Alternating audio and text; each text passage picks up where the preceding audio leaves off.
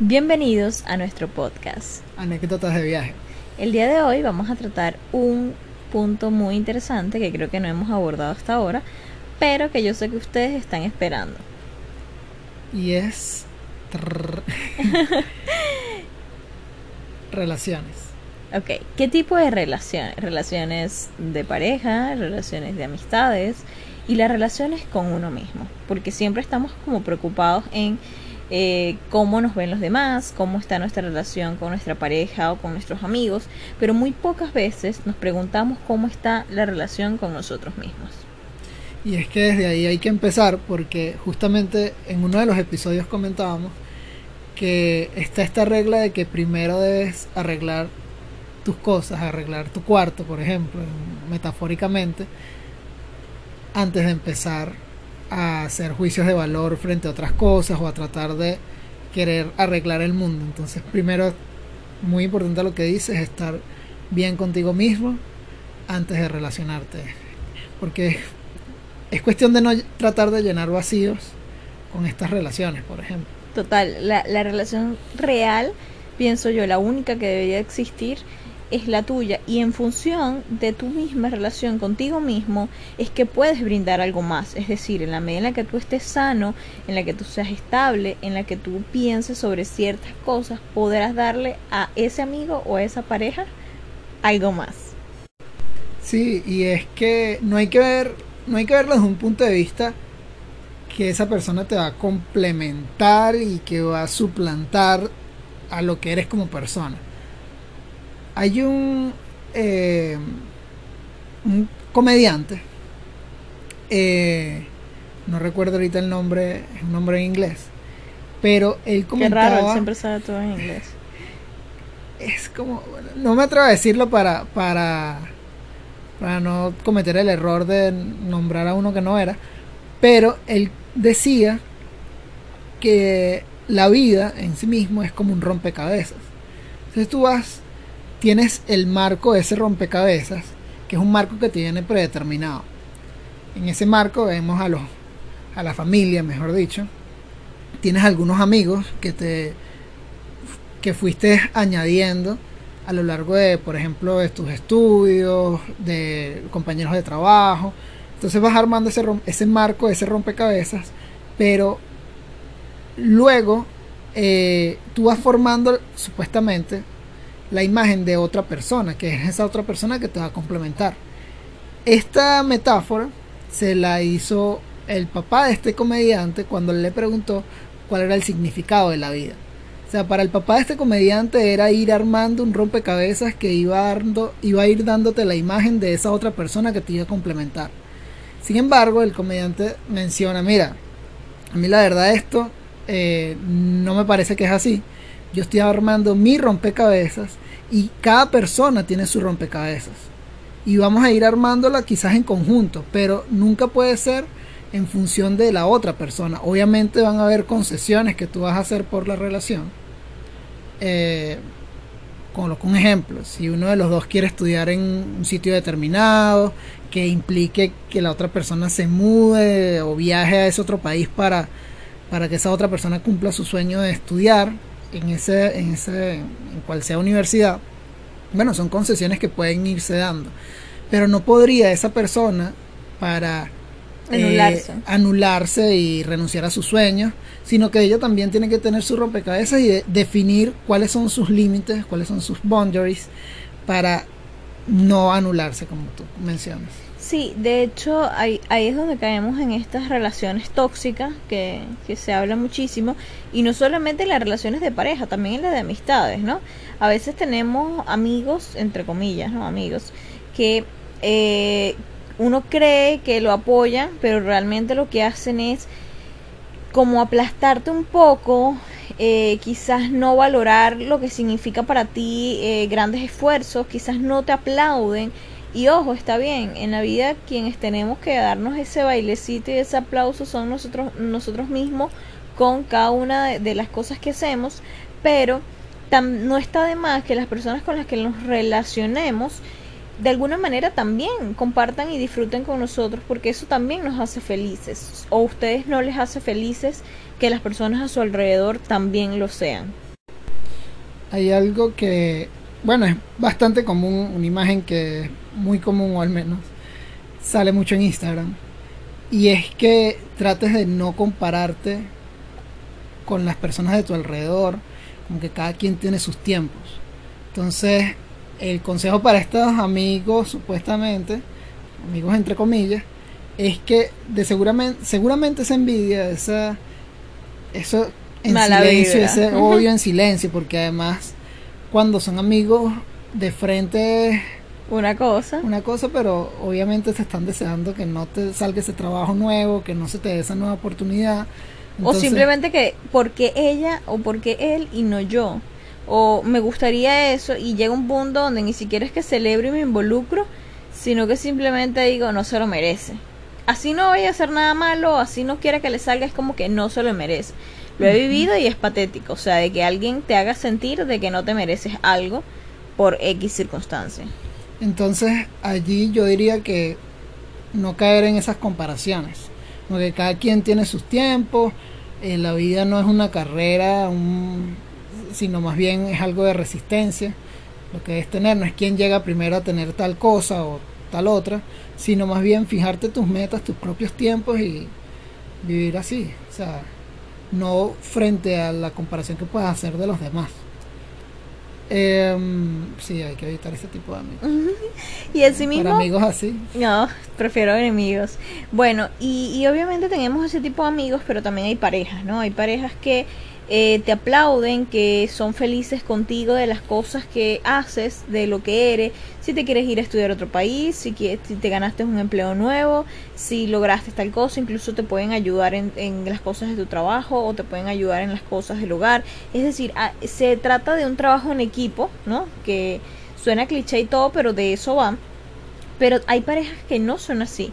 Hay parejas que simplemente son egoístas, que solamente una de las partes la que da y espera recibir, pero no, eh, perdón, de las personas que da solamente y no espera recibir o no exige recibir, ¿no? Y está la otra que solamente recibe, recibe, recibe y no da. Entonces, eh, ahí incluso me, me, me, hago un poco de, de, me recuerdo un poco de un live que vi hace poco acerca de un libro que son los cinco lenguajes del amor donde justamente mencionaba que cada quien tiene una manera de, amar, cada quien tiene una manera de, de, de, querer a otra persona. Pero apartando esas formas de amar, también hay que preguntarse, ¿realmente todo es amor? Es decir, una persona que no celebre contigo los triunfos, una persona que siempre cada una de las cosas que le digan no le parece, que no te apoya, eso es amar. O sea, amar no creo que sea simplemente estar con alguien compartiendo una habitación, creo que va mucho más allá. Ok, eh, estas, estos cinco lenguajes que me parece muy importante que pues los tengamos en cuenta. Uno es palabras de afirmación, otro es tiempo de calidad, toque físico, recibir regalos y actos de servicio. Entonces, frente a eso, tú dices, bueno, pero todas esas cosas son buenas, ¿no? Es decir, a todos nos gusta que nos agradezcan, que nos reconozcan, que nos digan lo bonito que uno está hoy. Es decir, de alguna manera eso es como un espacio seguro, ¿no? Entonces, cuando encontramos... Son los cinco concurrentes deben eh, estar presentes para entonces hablar de una relación sana? No, no, no, no. Eh, dicen que cada uno que puede ser al menos eh, dos lenguajes por persona o hasta tres. Y la idea es que tú puedas conectar con tu pareja y entender qué es lo cómo le gusta que la amen, ¿ok? Y cuando tú lo entiendes, tú das ese tipo de amor y se conectan. Entonces, por ejemplo, si tú tienes a una persona que lo que le gusta es el tiempo de calidad, es decir, estar, compartir, eh, esa persona, aunque tú le llenes de regalo, no se va a sentir amada, ¿ok? Porque esa persona realmente va a apreciar simplemente estar tiempo de calidad compartiendo en una playa, más allá, de que te envíe algo, o sea, el regalo no va a significar nada. Si una persona, por ejemplo, es de estas que ama con eh, palabras de afirmación, ¿no? Y de reconocimiento, le dice, mira, me gusta, qué bonito estás hoy, eh, qué bueno que hiciste este trabajo, te quedó muy bien la comida, o sea, cuando estás, esa persona se siente totalmente amada, pero si por el contrario, em, esta persona no le gusta que la toquen y tú solamente la tocas porque esa es tu forma de amar y nunca le das una palabra de afirmación, esa persona igual no se va a sentir amada, ¿ok? Se trata de que tú identifiques en esa, e, esa otra persona, en tu pareja, eh, cómo, cómo, le gusta amar y, cómo, y ella descubre en ti cómo, cómo tú amas, ¿no? Y en función de eso trabajar. Entonces tú sabes que esa persona le gustan las palabras de afirmación, tú empiezas de alguna manera a darle palabras de afirmación que no se te quita nada con hacerlo. Y esa otra persona, dependiendo del tipo de amor, si tú eres toque físico, va entonces a dedicarte también aunque no le guste tanto el toque físico. Entonces, frente a ese punto, eh, estos cinco lenguajes del amor definitivamente demuestran que eh, se trata de un esfuerzo, de que tú puedas conocer a esa otra persona a tal punto de que sepas cuando se siente mal, sepa cuando algo le gusta, cuando algo no. Y ese gran esfuerzo que hace, yo creo que sin duda demuestra que es, eh, que es amar, ¿ok? Pero cuando eso no existe, cuando hay carencia, cuando lo que hace es gritarle a la otra persona, cuando hay maltrato físico, cuando no le reconoces ninguno de sus esfuerzos, cuando realmente no lo tomas en cuenta para las decisiones importantes, si están en familia, eres incapaz de eh, preguntarle cómo se siente. Entonces, frente a esa situación, ahí es donde hablamos de una relación tóxica, ¿ok? Y debes identificarlo porque el espacio donde tú no te sientas bien, ahí no es. Si tú te sientes mal, si tú sientes que la otra persona está siendo egoísta, si tú sientes que la otra persona está siendo abusiva, o si tú sientes que esa persona no está conectada espiritualmente contigo, ¿por qué seguir allí? Sí, y allí el tema de, al que íbamos, de no anularte. Yo creo que siempre vas a poder identificar estos patrones es cuando tú como persona sabes lo que vales.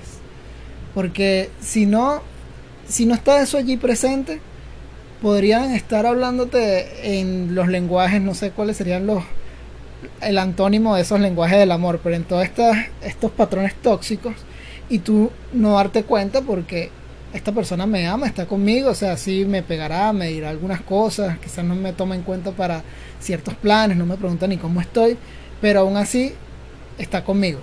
Y eso para mí es, lo que exacto, y, y capaz es el patrón que siempre ha visto y simplemente no identifica algo distinto a eso. Entonces, y no sabe como persona lo que vale. Entonces, siempre que tú tengas eso bien definido, no puede venir nadie a decirte que presentarte algo como que es amor cuando evidentemente no lo es. Y el gran punto aquí es realmente identificar, y te tomo la palabra en que, que cómo tú identificas, ¿no? Quizás algunos están más alejados de la realidad que otros eh, quizás vienen de hogares fracturados donde una muestra de cariño es inexistente, entonces cómo puedes exigir algo que nunca has visto, que no entiendes cómo funciona, ¿no? Como también puedes venir de situaciones traumáticas, eventuales situaciones que te han dejado ser desconfiado o desconfiada y eso genera que no te abras a la primera con esta persona que quiere entrar en tu corazón sea un amigo, sea una pareja o sea cualquier otra persona que intente de alguna manera conocerte más profundamente, ¿ok? Entonces, frente a este punto, yo creo que eh, el hecho es que uno tiene que hacer como un checklist de tres aspectos fundamentales. Lo primero es cómo me siento cuando estoy con esa persona. Me siento cómodo, me siento angustiado, me siento con miedo, me siento feliz, me siento pleno, me siento en paz, me siento inseguro. Dependiendo lo que te respondas a ti mismo, ya te está dando un indicio de la vibra, ¿ok? Que vas teniendo con esa otra persona, amigo, novio, pareja, conocido. Es decir, ¿qué es lo que me está transmitiendo energéticamente? Allí me parece interesante porque cuando, por ejemplo, dicen a alguien, bueno, te extraño, muchas personas dicen que el, verdadero significado detrás de esas líneas es extraño cómo me sentía cuando estaba contigo, más allá de la persona. Exacto. Entonces aquí que menciones el que cómo me siento yo cuando estoy con eh, mi pareja es importante porque no es como eh, pensarlo como en el término de equipo, digamos, de, de pareja nada más. Porque capaz como pareja fluyen bastante bien, pero tú realmente cómo te sientes individualmente. Claro. Sí. Es importante. Entonces, bueno, el segundo término, y aquí voy con un poco de eso, es identificar además qué eres capaz de hacer por esa otra persona, ¿no? Tú a veces... No eres este, capaz de caminar por el fuego. No. O sea, ¿qué eres capaz de ser esa persona, de hacer por esa persona sin que debas anularte, ¿no? Claro. Entonces, tú identificas, tú dices, yo por ejemplo sa- sacrificaría eh, de pronto mis estudios en otro país y una beca importante por solo estar con esta persona, es decir, mis metas personales frente a una meta eh, este que bueno tú puedes como dices tú eh, trabajar en función de crear una meta en conjunto bueno te vienes conmigo eh, en tanto tiempo nos veremos Debe haber un balance. debe haber un balance claro pero no O, o- o porque podría parecer que la persona siente que está haciendo un sacrificio mayor que la otra, claro por ejemplo. claro Entonces, ¿sientes que debe haber un balance o a veces podría estar desnivelado e inclusive no bueno funcionar? no no o sea eh, en algún punto quizás Hablo del ceder claro puedes puedes mirarlo así ceder un poco más que la otra persona pero que eso no implique, vuelvo y te repito, anularse por completo, ¿ok? Que, por ejemplo, no, no vas porque no, porque estás conmigo, entonces esa persona frustrada nunca puede cumplir su sueño. Tampoco se trata de eso. O sea, se trata de que tú busques un balance en el que tú digas, sigo cumpliendo mis sueños, continúo eh, creyendo en esto que quiero, pero además me doy la oportunidad de balancear mi relación y si esa persona me ama y si esa persona está dispuesta a, ¿sabes? a, a creer en mí, en mi potencial, a respetar mis sueños, esa persona me va a acompañar, porque de eso se trata. ¿Ok? Me va a acompañar así O me sea en va a apoyar. O me va a apoyar, claro. no me- no, que- no, me acompaña a la distancia. y cuando hablamos de acompañamiento, No, pues acompañamiento yo en la- veía a la persona yo veía, viajando. no, y de hecho yo vi en Instagram eh, un una pareja este que estos una estaba en Italia y él estaba en otro país y ella estaba estudiando y duraban dos años, dos años así separados eh, por el tema de los, Los estudios. No, para nada. Este, y buscaban siempre, y ellos explicaban en su blog que, qué era lo que hacían para mantenerse comunicados, tenían entre ellos algún tipo de Muchos rutinas, juegos, se llamaban a cierta hora, o sea, ellos de alguna manera tenían también daban ese gran paso, se visitaban en la medida de sus posibilidades, pero la relación era a distancia. Y, y, por eso digo que siento que pudiera ser factible. Ese en el punto 2. Entonces, ok. Y sobre eso, eh, disculpa que te interrumpa, pero siento que esas- ese tipo de relaciones pueden afinar, pueden afianzar ciertos aspectos que eh, las personas que se ven, quizás las, las parejas que se ven todos los días, por ejemplo, obviamente van a tener las personas que se ven todos los días unos aspectos, unos, unos pros y unos contras frente a estas personas que mantienen una relación a distancia y que tienen cierta eh, rutina, que de verdad están presentes, a veces inclusive más que la persona que te ve todos los días. Entonces creo que puedes desarrollar un sentido distinto de relación que puede ayudar a afianzarla como puede ayudar a que se quiebre muy fácilmente. No, y ahí voy justamente, y gracias por decirlo de esta manera, con el último, el último punto, la última pregunta, que es la que yo siento que también es, es crucial para estos casos, y es, tus metas van en consonancia, tu meta de vida va en consonancia con la de esa otra persona. Porque si, por ejemplo, tu meta de la vida es ser un viajero empedernido y de la otra persona es ser un, un trabajador de oficina, sin duda va a haber eh, una mm, eh, desbalance porque imagínense que cómo pasan tiempo de calidad, cómo estas personas comparten. Sí, es Entonces, tú tienes que también identificar, y por muy difícil que pueda parecer en algunos casos, si es viable estar con esa persona o separarte, porque al final esas metas o esos sueños o esas direcciones de vida que cada uno tiene, esas visiones, pueden no ser compatibles, ¿ok?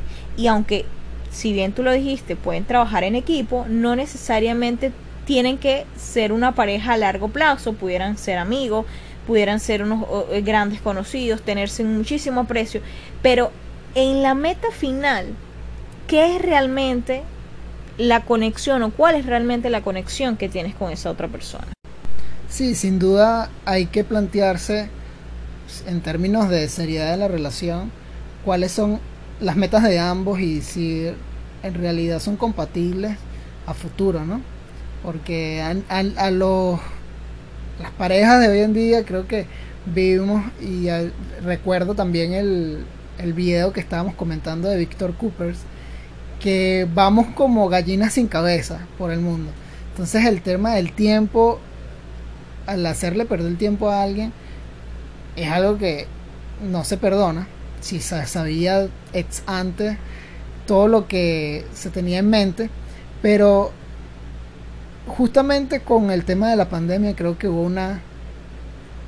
Se, se bajaron esos niveles de ansiedad, bueno, para algunos crecieron, pero digamos de la velocidad a la que estábamos viviendo. Y a muchas personas le tocó algo que nunca habían pensado, por ejemplo, el tema de relaciones a distancia. Y les tocó trabajar sobre la base de esto que teníamos ahora. Ok, estamos en una pandemia, me quedé en un país atrapado, mi pareja está por otro, en, el país donde yo resido, pero no puedo viajar. ¿Qué vamos a hacer? Se, se tuvieron que seguro tomar decisiones muy fuertes, pero a la vez muchísimas relaciones estuvieron, yo vi muchos amigos que estuvieron a distancia y la relación prosperó. Entonces a veces es por tema de, decisiones y otro por adversidades que se te presentan. Y la circunstancia que nos planteó el tema de la cuarentena y la pandemia ha sido fundamental y nos ha hecho reflexionar mucho al respecto. Sí, y creo que aquí incluyo a todas las relaciones, o sea, y, y vuelvo al punto inicial, también en las amistades, ¿no? A veces nosotros estamos a un clic de distancia con esos amigos que tenemos a distancia, pero no les escribimos, no cultivamos.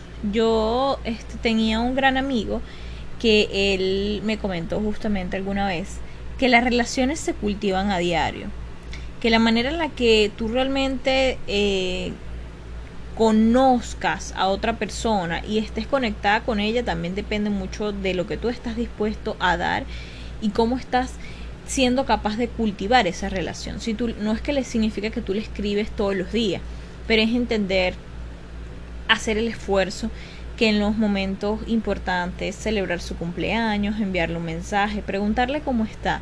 Y a veces simplemente le escribimos a un amigo porque necesitamos un favor o porque si trabajamos con él pues hay que resolver algo del trabajo, pero esa otra persona al frente tuyo, por así decirlo, tiene un problema personal y de pronto tú no te enteras, ¿no? De pronto no sabías, hasta que la situación es pública, por ejemplo, o esta persona te dice, si trabaja contigo, te dice, mira, necesito un permiso porque tengo que solucionar.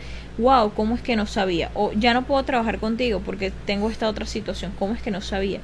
Claro que sí sabías, o sea, tenías la oportunidad de saber, pero no te sentiste ni motivado, ni hubo algo que realmente te dijera, es importante saber más allá de una línea de hola, ¿qué tal? Necesito un favor, hola, ¿qué tal? Realiza esta actividad, es hola, ¿qué tal? ¿Cómo estás? ¿no? Entonces las relaciones de amistades, las relaciones con personas, con los mismos familiares, eh, tíos, primos, que generalmente en algunos casos son muy cercanos, pero en otros son lejanos, eh, si no se cultiva incluso con los hermanos, llega el punto donde empiezan a ser totalmente desconocidos para ti. Y cuando esas personas son desconocidas para ti, es muy poco probable que puedas ofrecerle un amor de calidad, ¿ok? Y es muy poco probable que puedas estar conectado energéticamente con esa persona. Sí, este, sin embargo, creo que también hay veces donde simplemente ya no están vibrando en la misma sintonía y se apartan, no necesariamente con una intención, digamos, pero tú sigues apreciando los momentos que viste junto a esa persona, por ejemplo, en el caso de un amigo, no familia, e inclusive a veces eh, aplica a la familia misma. Pero ya llega un punto en el que no forma parte de tu rutina diaria, no le escribes más, él tampoco te escribe, no, ninguno de los dos se busca, pero se recuerdan con cariño. Eso también es válido, bueno, saber que hay, hay amistades, eh, por ejemplo en mi caso, que fueron de la universidad y allí quedó los recuerdo, son, los puedo llamar ahorita eh, gente que fue mi amiga, pero que ya hoy en día en la actualidad no tenemos cosas en común. Cosas en común, más allá de lo que hayamos eh, estudiado, sino simplemente no estamos en la rutina del otro y no se ha hecho ese afianzamiento de seguir la amistad. Entonces creo que hay que tomar en cuenta que eso puede suceder también. Tampoco podemos sentirnos mal por ello. Frente a otras relaciones que quizás sí duran. Hay, hay como un estudio que sí dice, si una amistad ha durado más de 8 años, esa amistad casi que ya es para siempre. Y de, bueno, yo tengo mis pocas amistades de más de 8 años y no ha sido por algo de que lo he planeado así, sino simplemente ha surgido y aunque Solo han pasado los solo años ha pasado los años, exacto, no es como un test que ah, bueno, va a tratar de durar más ya 7, 8 años más para para que la amistad sea verdadera y eso no ha eh, implicado que la persona esté en mi rutina diaria. Sí. Simplemente otra cosa. Sí, es como... Eso es interesante, quizá- fíjate, sí, creo que me estoy contradiciendo y todo con lo que decía antes, sí. pero bueno, es, hay, hay personas que siempre van a estar Tal en vez son almas gemelas, son almas van a gemelas. estar en sintonía contigo, no importa dónde estén, qué es lo que estén haciendo y sin importar que se escriban a diario, de hecho. Sí. Em, me gustaría de hecho este cerrar con una frase de yo no sé quién la escribió, no sé quién la dijo. Hoy no hablamos de Wikipedia ni sacamos ninguna ninguna definición, pero sí me gustaría compartirle eh, algo que alguna vez leí en, un- en uno de estos em, tarjeticas de mensajes de, ¿sabes? De como de álbumes de piolín y estas cosas. ¿no? Decían, los verdaderos amigos son como estrellas. No siempre los ves, pero sabes que están allí. Entonces yo creo que de eso va y así va el amor, así va este lo- la familia, los amigos y la gente que vibra contigo, de que están en los momentos en los que más lo necesitan, incondicionales y que son capaces de brindarte una mano, de darte un consejo o de simplemente estar y escucharte, que a veces es tan tan necesario. Espero que les haya gustado nuestro episodio de hoy. Eh, por favor, no olviden seguirnos en nuestro Instagram, Síganos.